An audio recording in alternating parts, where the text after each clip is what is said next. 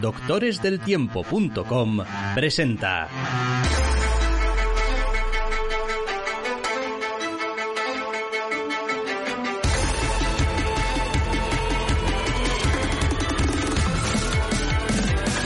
Entre cómics.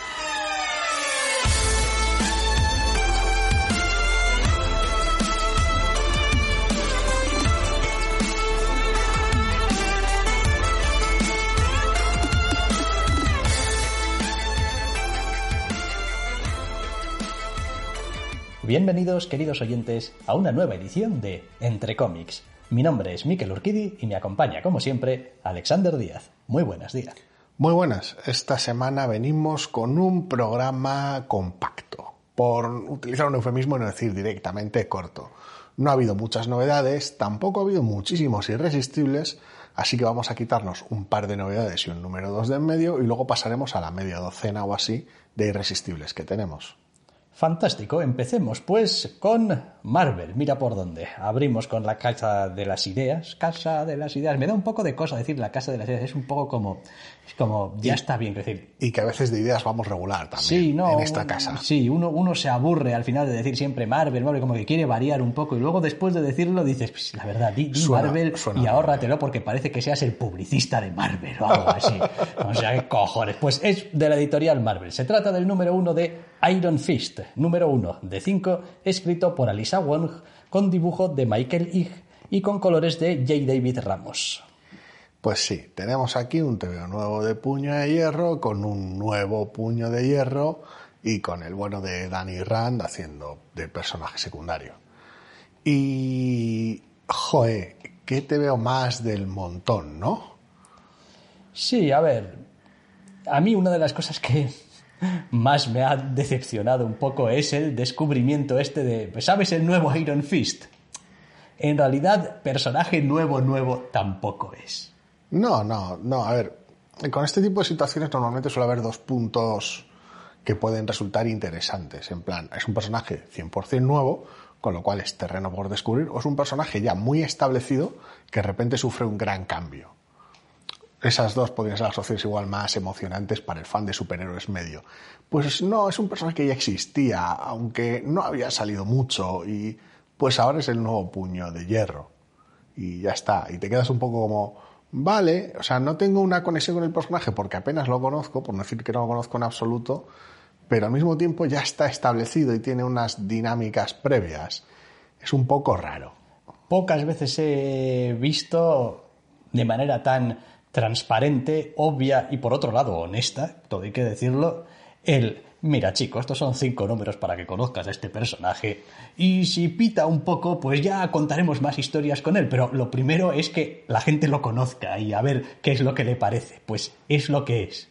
Eh, tienes tus escenas de acción, tienes tu em, origen más o menos del personaje, su entorno más cercano, sus secundarios, mm, sus villanos, más o menos alguna clase de relación que pueda establecer en un solo número con eh, Danny Rand y pues tiramillas, es como una amenaza más o menos genérica de el mal, el mal, el Kunlun y el mal. El mal, hay que hacerle Kung Fu del bueno. Y ya está.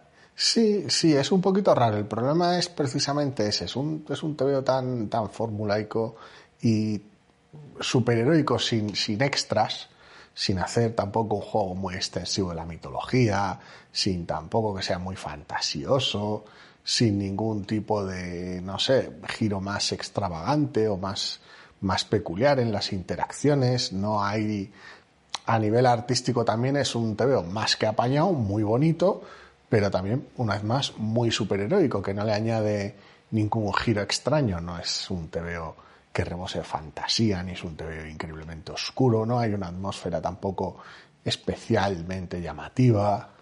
No, hombre, a ver, en el apartado visual está, está bien, es, es muy cumplidor, funciona eh, de una manera muy pragmática, sin complicarse la vida, eh, haciéndole la vida también más sencilla al lector reconozco que mi visión de cómo es Danny Rand eh, visualmente, eh, bueno, a ver, no es que tenga ninguna pega con este Danny Rand, pero no es mi Danny Rand. Es, un tío rubio. Sí, sí, correcto, pero Tiene, no sé. tiene, sufre el síndrome del, del tío rubio. No es tan musculoso como para ser el Capitán América. No, pero bueno, mi Danny Rand es un poco más el de David Aja, así un poco más estirado, un poco más estilizado, un poco más ese rollo. Sí, supongo que el, que el, que el Danny Rand de mucha gente es el de Aja. Pero bueno, ¿qué se le va a hacer? Es, al final es una cuestión de carácter. Y este te veo más allá de cumplir las expectativas mínimas de presentar un personaje, carácter, carácter no tiene demasiado. Sí, después hay otro aspecto también que, pues cuando uno encuentra un número uno con un nuevo personaje, tiende a esperar, aunque no siempre tiene por qué ser así, y es que mmm, diverja en algún sentido de la mitología establecida del personaje. Uh -huh. Y lo cierto es que aquí, salvo algún pequeño detalle quizá del origen del poder o lo que sea, todo lo demás, quiero decir, tienes Kunlun y es el Kunlun que te puedes imaginar, que más o menos esperamos, no, no es, quiero decir, es es, es, un poquito como intercambiable. Es como, pues podrías meter cualquier otro puño de hierro en esta historia porque los elementos mmm, con los que se construye pues son pues muy, muy puño de hierro, ¿no? No tienen nada demasiado específico de este nuevo puño de hierro. No lo sé, no lo sé. Hay un cruce interesante en, en coger a este personaje, que pues tampoco vamos a comentar quién es por los spoilers y eso, pero y, y, construirlo como un puño de hierro, porque ya vienes con algo de casa, por decirlo de alguna manera. Es como si haces, ¿no? Pues el nuevo puño de hierro es Spider-Man. Pues ya tiene unos poderes y encima es el puño de hierro, por decirlo de alguna manera.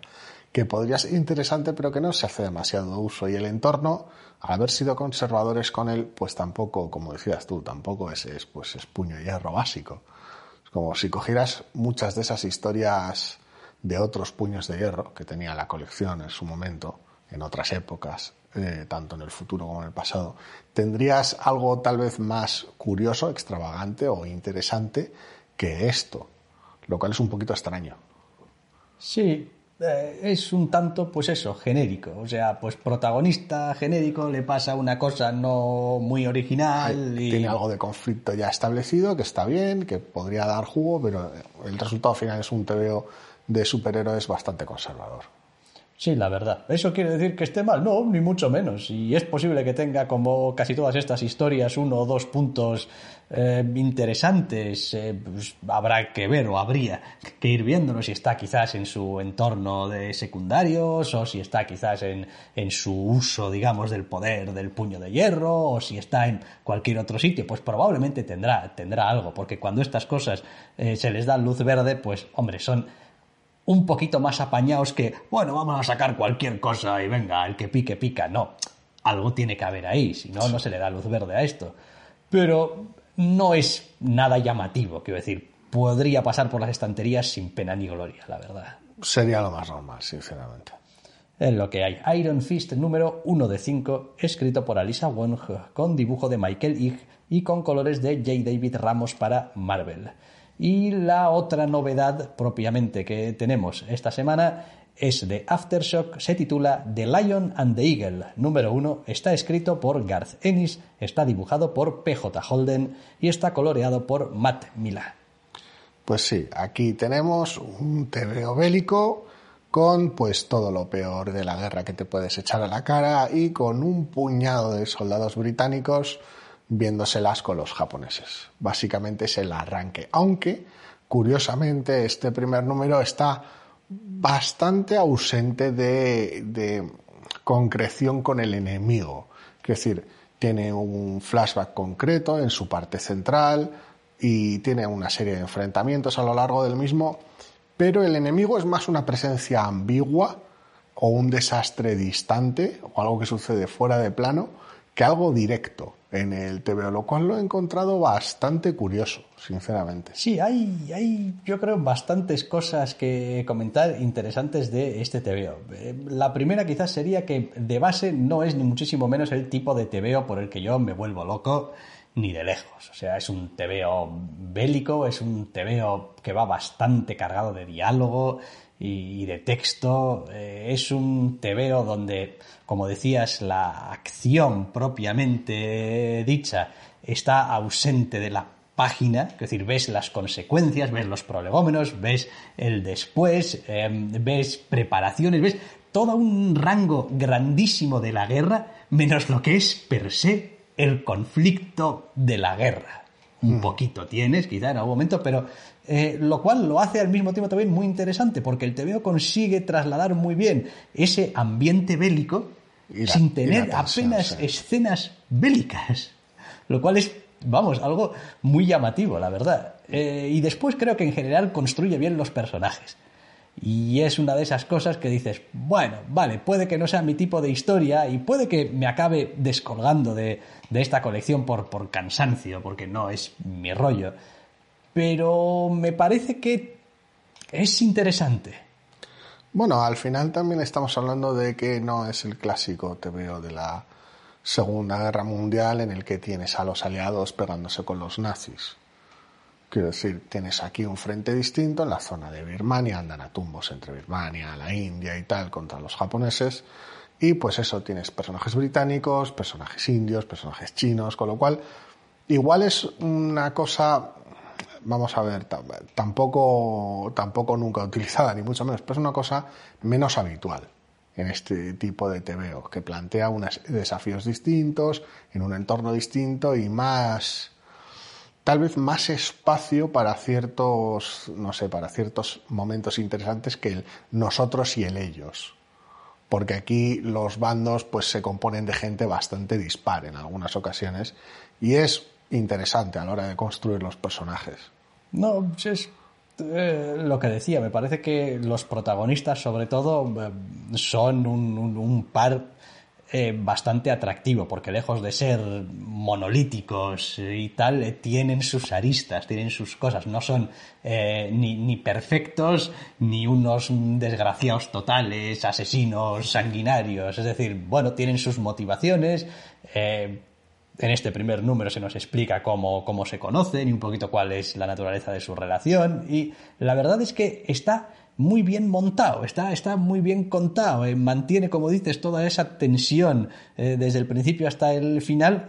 Y en realidad el primer número viene a ser, por decirlo de alguna manera, como el prólogo a pues la misión de guerra que van a tener estos eh, estos personajes, lo cual pues también está bien porque pues en vez de tener que hacer el trabajo doble después mientras estás en harina de bueno hay que caracterizarlos tal, bueno ya han hecho mucho trabajo para Em- ahora. Emplea las 32 páginas, no sé si por igual. En 32, Sí. sí, bueno, alguna más también porque ahí hay dobles Bueno, sí. a punta las, las treinta y tantas páginas en básicamente dos frentes, no sé si mitad y mitad, pero dos frentes, que son la situación actual, con lo cual estás a bordo de, de cómo reaccionan, lo que están planeando, cómo se sienten al respecto, y el flashback de cómo se conocieron, que es al, mismo tiempo su, su propio TVO, su propia historia. Quiero decir, de se le da tantas páginas y se trabaja tanto y es tan interesante por mérito propio que es su propio TVO de por sí. Y cuando tienes las dos cosas, los dos frentes bien hechos en el, en el, en el mismo número, quiero decir, no estamos hablando de que, de que acabes cargando con, con el típico flashback que te explica cosas porque lo necesitas, pero no es interesante. Quiero decir, y acabas con un TVO muy, muy capaz. Además, aunque tiene momentos puñeteros, porque pues, pues la guerra y eso, tampoco es especialmente mm, morboso o muy, muy agresivo. Es, puede ser crudo en ocasiones, pero no se recrea.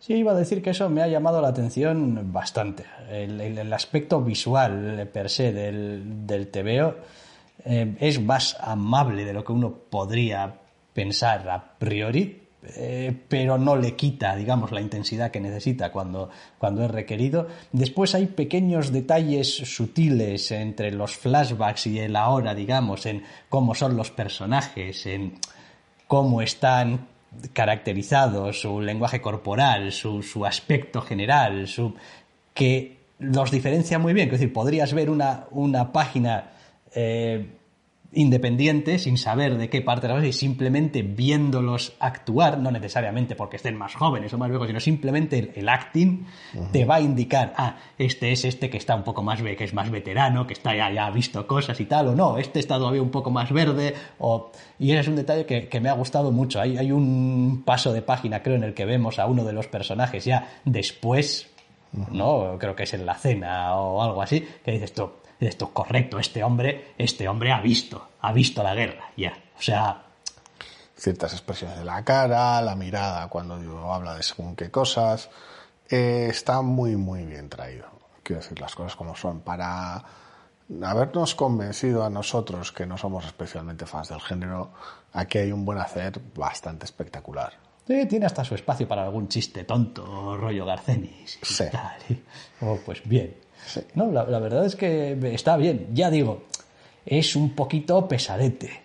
Eh, hay mucha, mucha historia aquí, hay mucho diálogo, hay mucha narración, hay... Bueno, cuesta un poquito quizás eh, a veces cogerle el ritmo, no es una lectura de decir, bueno, me voy a sentar aquí cinco minutos a leerme eh, este tebeo. Mm, no, o sea, va a requerir, va a requerir un poco más de tiempo, no necesariamente esfuerzo, pero sí que, bueno, hay que ir leyéndolo y atravesándolo. Y, sí que sí que es un poquito denso. No sé si será algún tipo de miniserie o qué, porque no había no había información al respecto cuando he mirado o me habré pasado algo por alto. Me da la sensación que será seguramente una miniserie, pero no tengo ni idea. Por otro lado, pues sí, te explican en el propio número por qué The Lion and the Eagle. Digo, por si alguien dice, The Lion and the Eagle, ¿esto qué? Bueno, pues el TVO hace referencia mm. al asunto. The Lion and the Eagle número 1. Decíamos, eh, Garcenis escribe, PJ Holden dibuja, Matt Mila colorea, es un TVO de Aftershock. Con esto terminamos lo que son los números 1, pero decíamos que había también un número 2.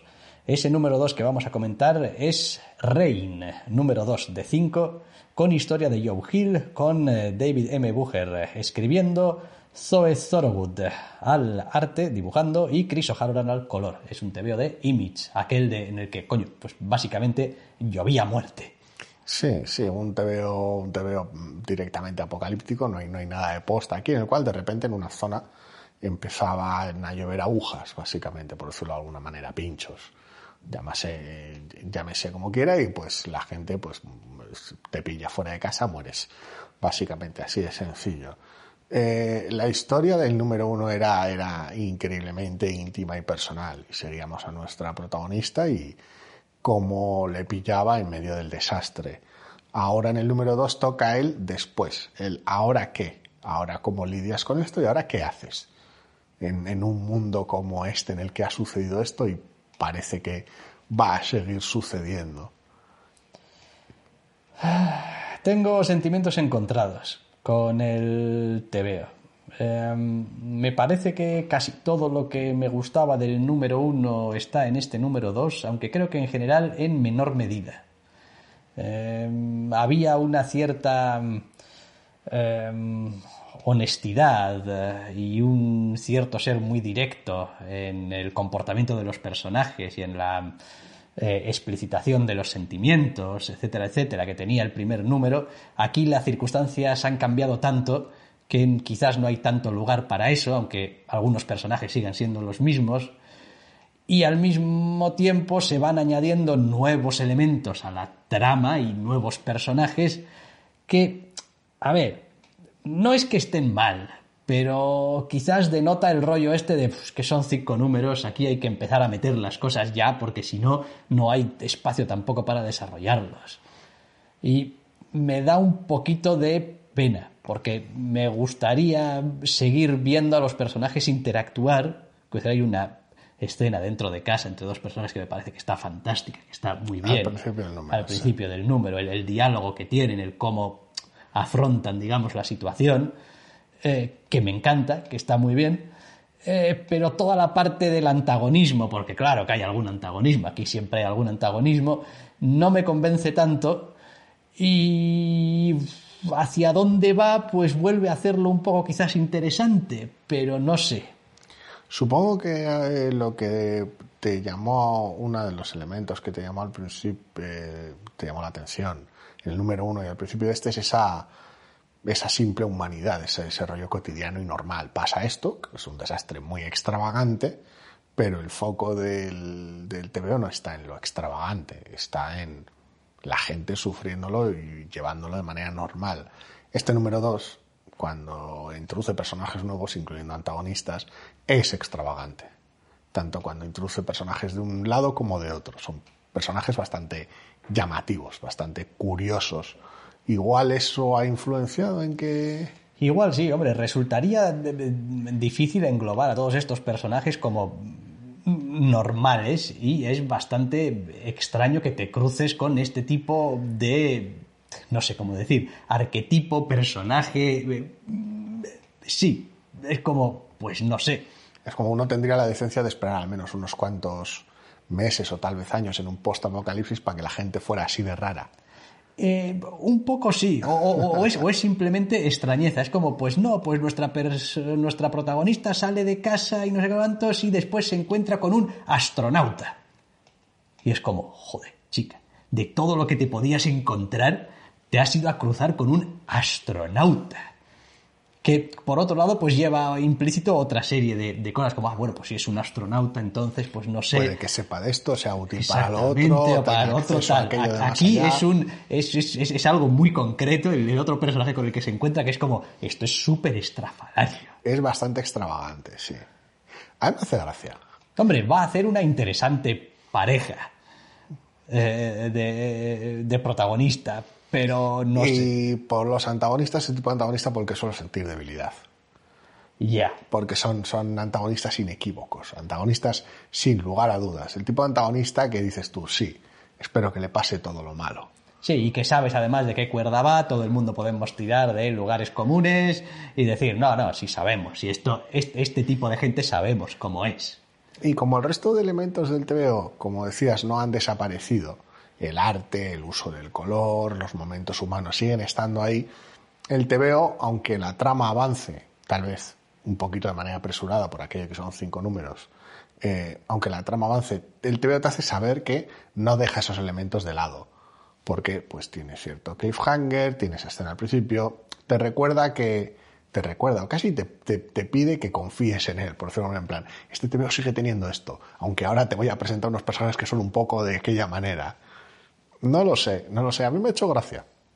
No, desde luego es una lectura muy agradecida y se lee también, pues de estos temas que yo digo que se lee en un suspiro, a pesar de que pues tiene bastante eh, texto también y tal. Pero, pero bueno, está bien, bien distribuido, bien medido, eh, se intercala bien con, otras escenas, el, arte deja respirar en general al texto también, o al revés, el texto deja respirar al arte.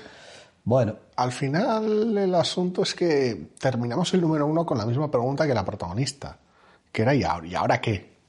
Y este número dos ha respondido, pues ahora esto, estos momentos humanos, estos antagonistas peligrosos y estrafalarios, estos personajes secundarios nuevos y esta situación, con este objetivo en esta, pues, road movie hasta cierto punto. Y la respuesta me convence, sobre todo cuando he disfrutado los dos números que hay y quedan otros tres. Que es que vamos casi la mitad del TVO ya leído. Sí, sí, no, no, no, está, está bien, ¿eh? está bien. Lo que pasa es que, pues, a ver, este es el típico TVO que podría salir el número 3 y pasar de él porque es que no sé, es que no lo veo claro y después al cabo de los meses leerme los tres números que no me he leído del tirón. Sí. Eh, es posible pues esto ya me gustó el número uno, aunque el dos tal y cual. Ah, ¿Ya están los tres? Pues me los leo seguidos. Sí, sí exacto. Es posible, es posible. Lo demás, pues bueno, igual que los que ya vieran un poco cómo era el número uno, pues, pues visualmente es muy particular y pues tiene sus cosas y pues o te gusta o no te gusta, es lo que hay. A mí me gusta. Aunque bueno, reconozco que hay una manta en este, en este TVO que, bueno, pues hace, hace saltarte los ojos. Eh, dentro del, no sé, marco general del resto del TVO, que es un poco como chicos, igual aquí parece que hayáis puesto aquí una texturaza. Pasa con, pasa con las texturas del TVO en más de una ocasión. Que la protagonista, según qué planos, tiene también una, una, camisa en la cual le pasa lo mismo. Es un efecto extraño, es como, al igual que tiene un uso bastante extendido de colores planos con un poquito de textura, en los fondos, con un poquito de grano. En los fondos y en, y en, y en algunos momentos, bueno, en los fondos en general, los colores son planos pero con ruido cuando utilizan una textura la utilizan también de manera plana, sin perspectiva. Y le da un aspecto tal vez un tanto surrealista, un tanto extraño que a mí me hace gracia. Es tal vez un poco chocante porque no es extendido, no hay muchas. En este número 2 creo que son solo esas dos cosas, la manta y la camisa. Son las únicas dos prendas que hay con, con ese tipo de textura más elaborada, con lo cual lo convierte en algo, un suceso más irregular. Es una peculiaridad más que tiene el TVO. Vaya, ese es un TVO que está lleno de pequeñas cositas. Y bueno, que por otra parte, pues también es lo que lo hace interesante, vaya, porque te veo es que son todos iguales unos a otros, sobre todo en determinados géneros y editoriales, pues eh, estamos ya. Ya hemos abierto el programa con ellos. Un poquito hartos, así que pues nunca está de más que algo sea un poco diferente. A mí me ha gustado. Y este Reign número 2 de 5, pues es un poquito diferente, con historia, recordamos, de Joe Hill, pero guion de David M. Bucher, dibujo de South Thorwood y Chris O'Halloran al color para Image estos, los tebeos nuevos, por decirlo de alguna manera, las novedades, y enseguida entramos ya en esa lista de irresistibles. No solo de novedades vivimos los doctores. También leemos otras colecciones. Y aquí están, porque nos encantan, los irresistibles de la semana.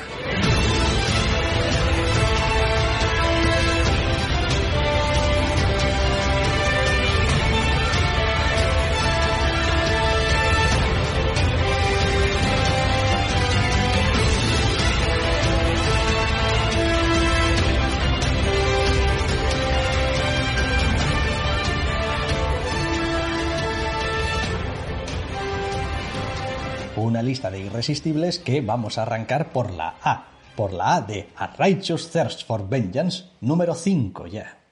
Número 5 ya. Parece que no ha pasado nada. O ha pasado de todo al mismo tiempo en la colección. Es una sensación un tanto extraña. De decir, los acontecimientos van tan seguidos unos de otros, no hay apenas elipsis más allá de las habituales en un TVO, que da una sensación de como que se ha movido poco, pero al mismo tiempo han pasado un montón de cosas. Sí, ¿no? Y hay una cosa ya en este número y es que, bueno, deja de ser tan silencioso como venía siendo, pero aún así todavía sigue moviéndose principalmente a través de la acción. Con lo cual, pues bueno, no tengo mucho problema. Lo digo pues porque llevamos ya cinco números de una cosa de... em, Remender. De Remender y pues si empezase a caer en viejos hábitos que normalmente no nos gusta, pues podría correr cierto peligro. Yo en principio no le he visto ningún riesgo a estas alturas. No, empezó sigue sin haber cajas de texto. Lo cual pues es una bendición. En el caso de Remender, una rareza. Eh, y después es una colección que, bueno, está demostrando que no tiene tampoco mucho miedo a, a tirar hacia adelante eh, y no mirar atrás. Es como, bueno, pues esto, y en esta situación, ¿qué? Jo, ¿Cómo se las van a arreglar para no sé qué? Bueno, se las van a arreglar como se las tengan que arreglar. Quiero decir, no, no, no hay miedo a ser un poquito agresivo con la resolución de las situaciones o con qué es lo que va pasando y eso, y eso lo vuelve también más eh, interesante, impredecible. Es como, bueno, ¿qué es lo que pasará ahora? He notado tal vez a Lima Araujo un poco más irregular en las escenas de acción. Es posible, es No, posible. Al final del TVO, en general la escena es- está, está muy muy bien, pero da una sensación de cierta, no sé si prisa o de cierto, de ciertos problemas a la hora de ejecutarla tan bien como viene siendo habitual. Sí, quizás, quizás tiene que ver también con el hecho de un uso muy extensivo de algunos recursos, como las líneas cinéticas, con el mismo color del fondo y tal, como ese rollo de decir, bueno, tengo que, que- que acortar un poco eh, lo- los tiempos aquí, eh, algún fondo un poco plano, con un poco más bueno. No decir, porque hay- hay, hay momentos que están, que están muy bien. muy bien y luego hay algunas cosas en los cuales son detalles tontos, ¿eh? no, no estamos hablando de que de repente el TVO tal, son detalles mínimos que cuando comparas todos los números que llevamos ya, pues hay ciertos momentos que igual llaman un poquito la atención. creo que también es casi casi esperable a estas alturas, teniendo en cuenta cómo se producen mes a mes o se publican mes a mes los TVOs, que uno empieza con un nuevo proyecto y pone toda la carne en el asador, está trabajando con meses de antelación hasta que se publique, etcétera, etcétera, etcétera, y poco a poco pues se te van echando también un poco la- las fechas eh, encima. El implacable ritmo de publicación. La colección ya, ya ha salido igual dos, tres números, ya ya ha funcionado o no, en la medida en lo que pues debiese funcionar o no, y ahora te encuentras con la cruda realidad de, amigo, cada 30 días, o me da igual, 30 y tantos, un número de esto. Y pues ya sabemos ese ritmo cómo funciona. Eh, acaba con cualquiera, ese es lo que hay, quiero decir, no, no se puede mantener No. indefinidamente. No sé, es la sensación, es la sensación que me da en algún detalle menor, ¿eh? simplemente. Pero, pero realmente chulo. No, tengo- sigo teniendo esa sensación extraña de, de a qué ritmo va el TV y a dónde, pero la disfruto número a número, así que tampoco me preocupa mucho. Pues sí, es lo que hay. A Righteous Thirst for Vengeance número 5 y alcanzamos la docenita de números en Homesick Pilots número 12. que pues sigue haciendo avanzar el final de arco, pero no le da carpetazo todavía, ni mucho menos, porque las cosas se complican en una dimensión que hasta ahora pues no esperaba, por decirlo de alguna manera. Decías las cosas que han pasado o no han pasado en cinco números de a, Righteous Thirst for Vengeance. La de cosas que han pasado en 12 números de esto. Sí, O sea, pero ha pasado la guerra. sí. O sea, de todo. Y todavía estamos mm, desentrañando mm, cuestiones muy básicas de la colección. Eh, me gusta muchísimo este número en concreto, con un Este- cierto cambio de estilo también artístico para un flashback y tal. Me parece que es un número muy, muy logrado, muy conseguido. Entre el golpe de efecto que te llevas con el, con el giro que dices en el flashback y luego cómo vuelve de agresivo el TVO prácticamente en bitono, quiero decir, es una burricidad lo que hace el TVO. Pero una burrada, es, es, es tremendo. Me encanta esta colección. Sí, sí, y después, bueno, se las arregla para no ser demasiado. A ver, lleva unos cuantos números que empieza a resultar ya un poco como. ¿Qué, qué- qué movida está pasando aquí? Este personaje, esto, este, lo otro, el de la moto, eh, la trama del principio aquí no se cierra nada, qué mierdas. Pero bueno, se las arregla para número a número mantenerte concentrado en lo que te está contando eh, y que no te pierdas nada. Es decir, puede que a, mí al menos me pasa algunos elementos concretos de la trama mientras no están en página, no están pasando, eh, los tengo un poco difusos hasta que entro en harina otra vez. Muchos TVOs cada semana, todas las semanas. Sí, exacto. Eso y la edad y yo qué sé. es lo que hay. Pero no, muy bien, muy bien, muy bien. Me gusta mucho este TVO. Homesick Pilots número 12. Hombre, y ahora pues un TVI de un hombre verde muy cabreado que solamente lee esto. Hulk número 4. parte pues 4 del primer arco, el del cual pues sigue aumentando las apuestas y sigue montando una escalada a cada vez más grotesca, más ridícula y más loca. El número anterior descansó un poquito, en este, en este vuelve, a, vuelve a soltar la mano otra vez y es, es, una, es una chorrada y es una barbaridad, pero sigue siendo muy divertido porque el equipo maneja muy bien este tipo de TVO. Que si quieres una cosa exagerada, cafre, bruta, en una dirección muy concreta, que sepa hacerte ver lo, lo, lo burro que está siendo y, y, todavía dejándose margen para crecer en, en, si ahora te estoy pareciendo cafre, ya verás, el equipo lo clava, ambos. Quiero decir, con lo cual, en ese sentido, pues te puedes permitir todas las salvajadas que quieras. Y es muy, muy gracioso. La verdad aspecto. es que no creo que pueda estar menos interesado en esto. Por supuesto. O sea, me entra por un oído y me sale por el otro. O sea, mm. nada. Pero bueno, oye, mientras esté bien hecho y pues yo qué sé, el que esté buscando esto, pues aquí lo tiene. Es un tipo de TV muy específico. Ya hemos dicho en otros números que eh, un TV así justo después de The Immortal Hulk es una decisión bastante extraña porque pues como solemos hablar de la maquinaria, es eso, la, editorial no para, no hay meses de, que en los que dice, pues no hay Hulk estos meses, y ya volveremos con otra cosa en otro tono, pues el cambio de tono de una colección a otra, pues evidentemente es una barbaridad. Quiero decir las cosas como son, y esta es pues muy suya, al igual que lo era la otra, y en una dirección totalmente distinta. Es que no sé, esto exactamente para los fans de qué son, de la acción desmesurada, del qué, porque, porque tampoco para es... los fans de las barbaridades porque... de Donny Cates que tengan un gusto particular por el estilo de Ryan Otley dibujando. Eh, ya, este es que es tremendamente específico, ¿sabes? Bueno, ninguno de los dos son, son autores desconocidos, precisamente, con lo cual, pues bueno, en, esa, en ese aspecto cuentan con sus, con sus fans.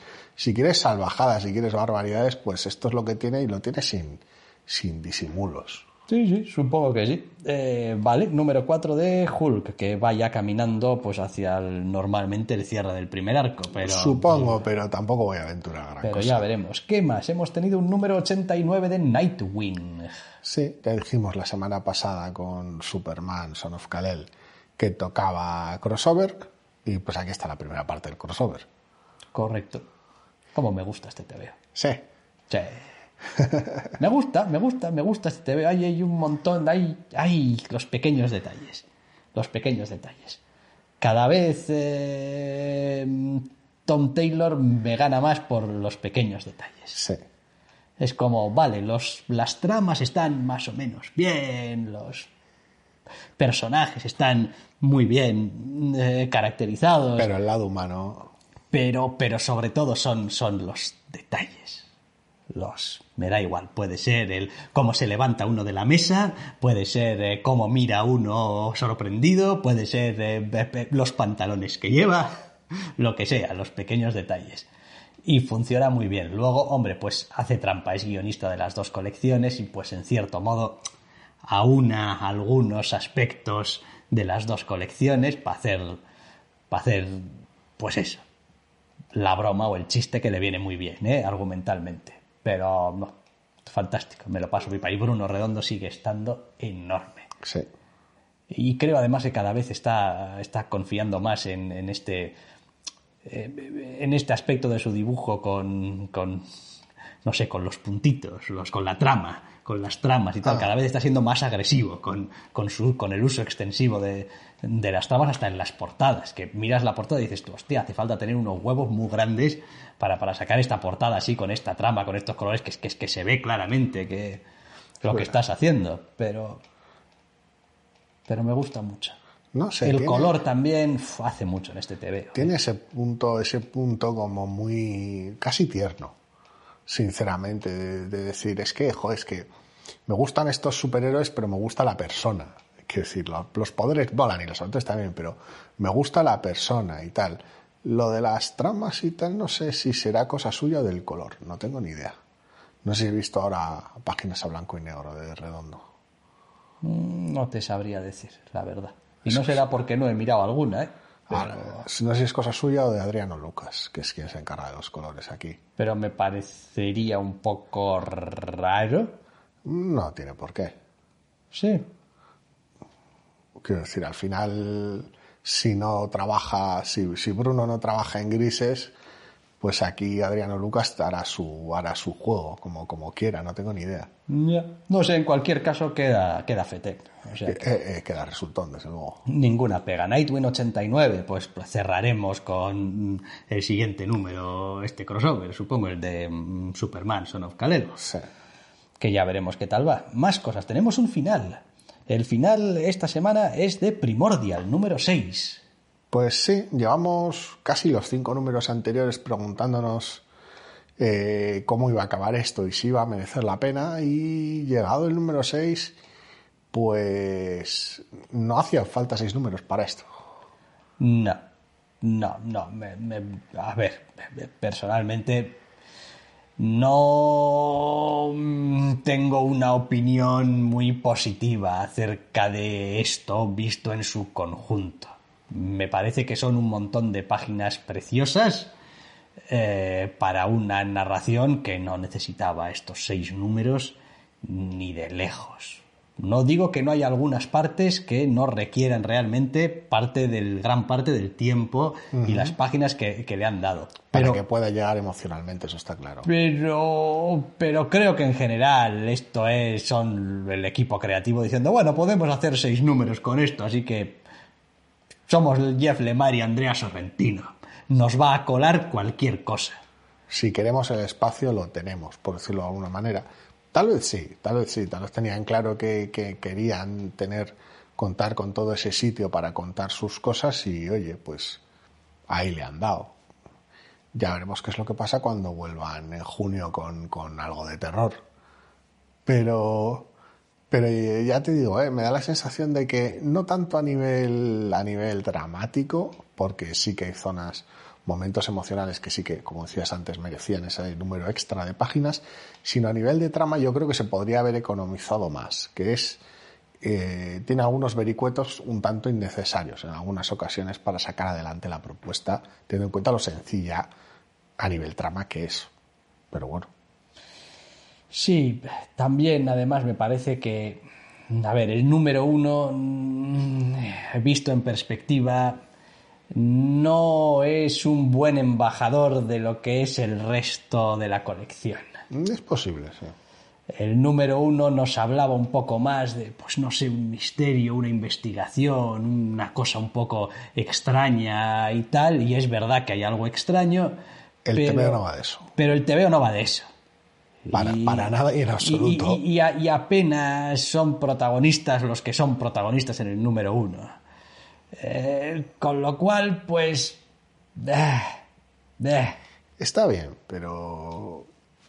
A ver, no, no es que te vayas a arrepentir de haber leído Primordial, pero, pero vaya, yo priorizaría algunas otras lecturas de este equipo creativo antes que esto. Sí. Que, hombre, tiene la ventaja de que es cortito y autocontenido, pero...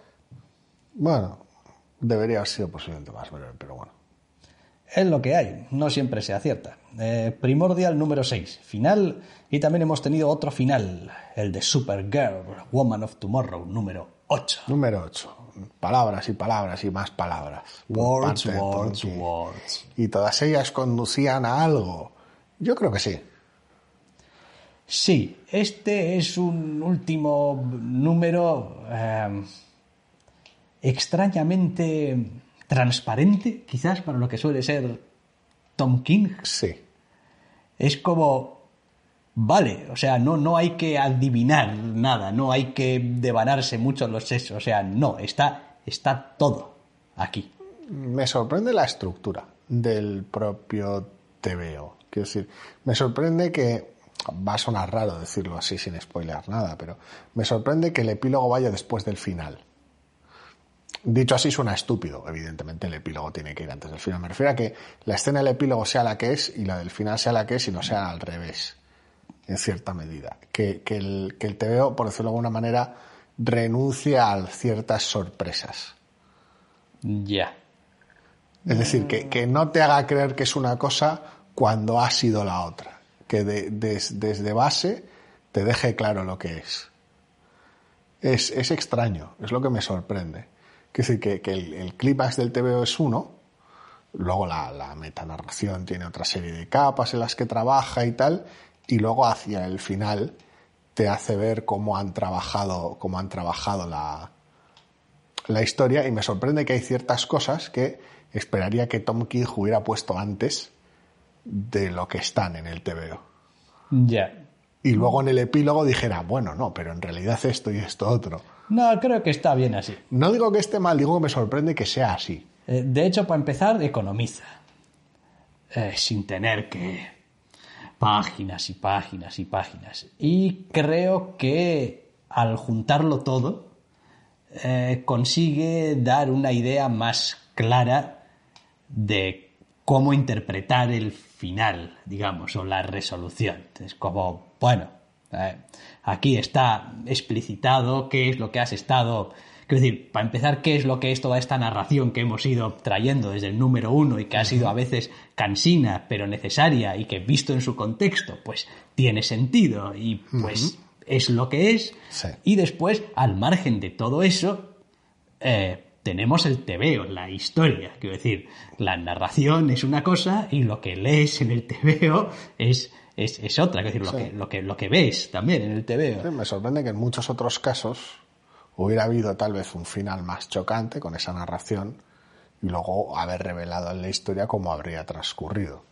Aquí no. No sé, no sé, creo que en realidad el, el- el- el mensaje, el mensaje anterior de, de, bueno, pues, ¿para qué ha servido todo esto? Es casi casi también un mensaje para el lector. Sí. Es como, pues, pues es lo que hay. Esta ha sido la historia, han sido ocho números, han pasado estas cosas y estas otras movidas y tal. ¿Y qué? ¿Qué nos llevamos al final del día de todo esto? Pues, pues esto es lo que te llevas. Yo te digo, está chulo, es un TVO muy, muy, muy, muy llamativo. Es un- ha sido una, una miniserie eh, genial, pese a pues eso, esas cosillas con el exceso de texto aquí y allá. Pero me sorprendía eso, que cierto orden de según qué factores en el final. Por lo demás, muy contento. Sí, sí, la verdad es que esta miniserie está bien, está en su sitio, funciona y es, es preciosa de ver. Es, es lo que hay. Es lo que hay. Quiero decir, puedes, puedes escribir muy bien y escribir muy bien es fantástico, pero Estos son TVOs. Exacto, en el noventa y tantos por ciento de las veces un dibujo fascinante se va a ganar muchos más halagos por mi parte que una escritura maravillosa. Las dos cosas son necesarias porque un TVO es, es, la mezcla, la fusión de, de ambas cosas, pero lo que entra por los ojos, entra por los ojos, chicos. Em, Supergirl, Woman of Tomorrow, número 8, final. Y también hemos tenido un número 9 de The Silver Coin. Número 9, Silvercoin. Esta vez tenemos a Vita Ayala en el guion, como siempre, Michael Walsh al dibujo. Y oye, me ha gustado bastante. Creo que posiblemente tiene una desventaja, que es que la anterior me gustó mucho. Entonces, pero está chulo además porque hace referencia a una, a una época, situación y atmósfera muy concretos, que es- está en Nueva York en los 70 y tal, que mola bastante y que cuyo aspecto cinematográfico traslada de una manera un tanto extraña. Sí, no, a mí me ha gustado también mucho eh, por la capacidad que tiene de ser un tebeo de terror, sigue siendo de Silver Coin, pero básicamente podría ser una de estas películas em, policíacas de los finales de los 70 o, o- o lo que sea, eh, y encajar perfectamente. Es decir, tiene todos los arquetipos del género, eh, tiene todos los desarrollos esperables, incluso si me apuras el final esperable. eh, que bueno, pues el TVO, por, por, por, por ser lo que es y ir de lo que va, pues le añade esa capa extra de, "Puf, es que la moneda esta es veneno, que si te van a pasar cosas horribles, es lo que hay, pero, pero está muy bien, está muy bien conjugada las dos cosas. Y me lo he pasado muy bien leyéndolo, la verdad. Está muy chulo, es muy, muy, pues, ah, muy redondo, muy compacto. Es decir, en otros TVOs igual echas de menos que, que pase algo más, o igual son más apresurados, otras entregas de esta colección, quiero decir. O igual te da pena que no continúe la historia porque igual daba más juego. Esto está muy, muy bien hilado, muy bien cerrado. Ahora que dices eso de continuar la historia o no continuar la historia, em, no sé si esto eh, debería, debería sonarme de algo. Quiero decir, pues hace una referencia al, al siguiente número, al final, y, y no sé si es como una especie de continuación de una historia que ya hemos leído. Es que yo me olvido muy fácil de las historias que hemos leído con anterioridad. No tengo ni idea. Y como hace referencia En el- en la- en- en el propio texto en de la- en la publicidad Sí. del siguiente número, Sí, dices. de una secuela y tal Hombre, pues que tarda 300 años y coño, le ponen un 2. Eso es. Entonces, como. Te lo pues, no diré sé. cuando salga. Sí, tendría, tendría que mirar a ver si había algún número que se llamaba, alguna historia que se llamaba Covenant. No recuerdo los títulos de las historias. Yo tampoco. Te lo diré cuando salga. Pero me parece, me parece también, si es así, una ruta muy graciosa también. Es decir, no, bueno, son autoconclusivas y tal, pero después de de seis números que llevamos, o cuántos llevan, seis, no, ocho, nueve números que llevamos, eh, uy, igual podemos jugar un poquito. Al final ahí depende del- de las decisiones que tome el equipo, pero ya hemos hablado de que a ver, es una antología de terror y en algunas de las entregas tiran muchísimo de, de- de ciertos tropos muy cinematográficos, con lo cual ofrecer una secuela de, de esos números o de cualquier otro, pues no está fuera de fuera del alcance ni fuera de la atmósfera o la propia temática y el tono de la colección. O sea que bueno, ya veremos. Veremos, veremos y lo comentaremos cuando salga el número 10 y vamos a acabar ya con los irresistibles con nuestro amigo Thor, número 22. penúltimo número del arco y no sé si penúltimo número de la etapa o antepenúltimo en cualquier caso. No lo sé. No, lo digo porque no sé cómo van las solicits y demás. Eh, este es el 24, hemos dicho, ¿no? sí, 22, 22. perdón. Sé que hay un 24, creo que es, que es algún tipo de número especial, porque Thor 750 en realidad, y no sé qué leches, y este ya avisa que concluye, concluye el arco. Pero lo que no sé es hasta qué punto, no sé si le dan carpetazo a la colección o no, no tengo ni idea. No. Bueno, eh, lo que está claro es que han dado una cierta resolución o van a dar una cierta resolución a uno de los puntos mm, más o menos centrales de los argumentos que ha venido arrastrando desde el principio de, Sí. de la etapa, con lo Ha- cual, pues, Hablamos bueno, de ello la semana pasada. ¿La semana pasada fue? No. No puedo hacer tampoco, hace dos igual, del número anterior de Thor. Hablamos en el último número de Thor de, de ese tipo de asuntos y de los desafíos a los que se que estar enfrentando Thor durante toda esta etapa. Y pues aquí ya, a ver, no es que los cristalice del todo, pero casi casi.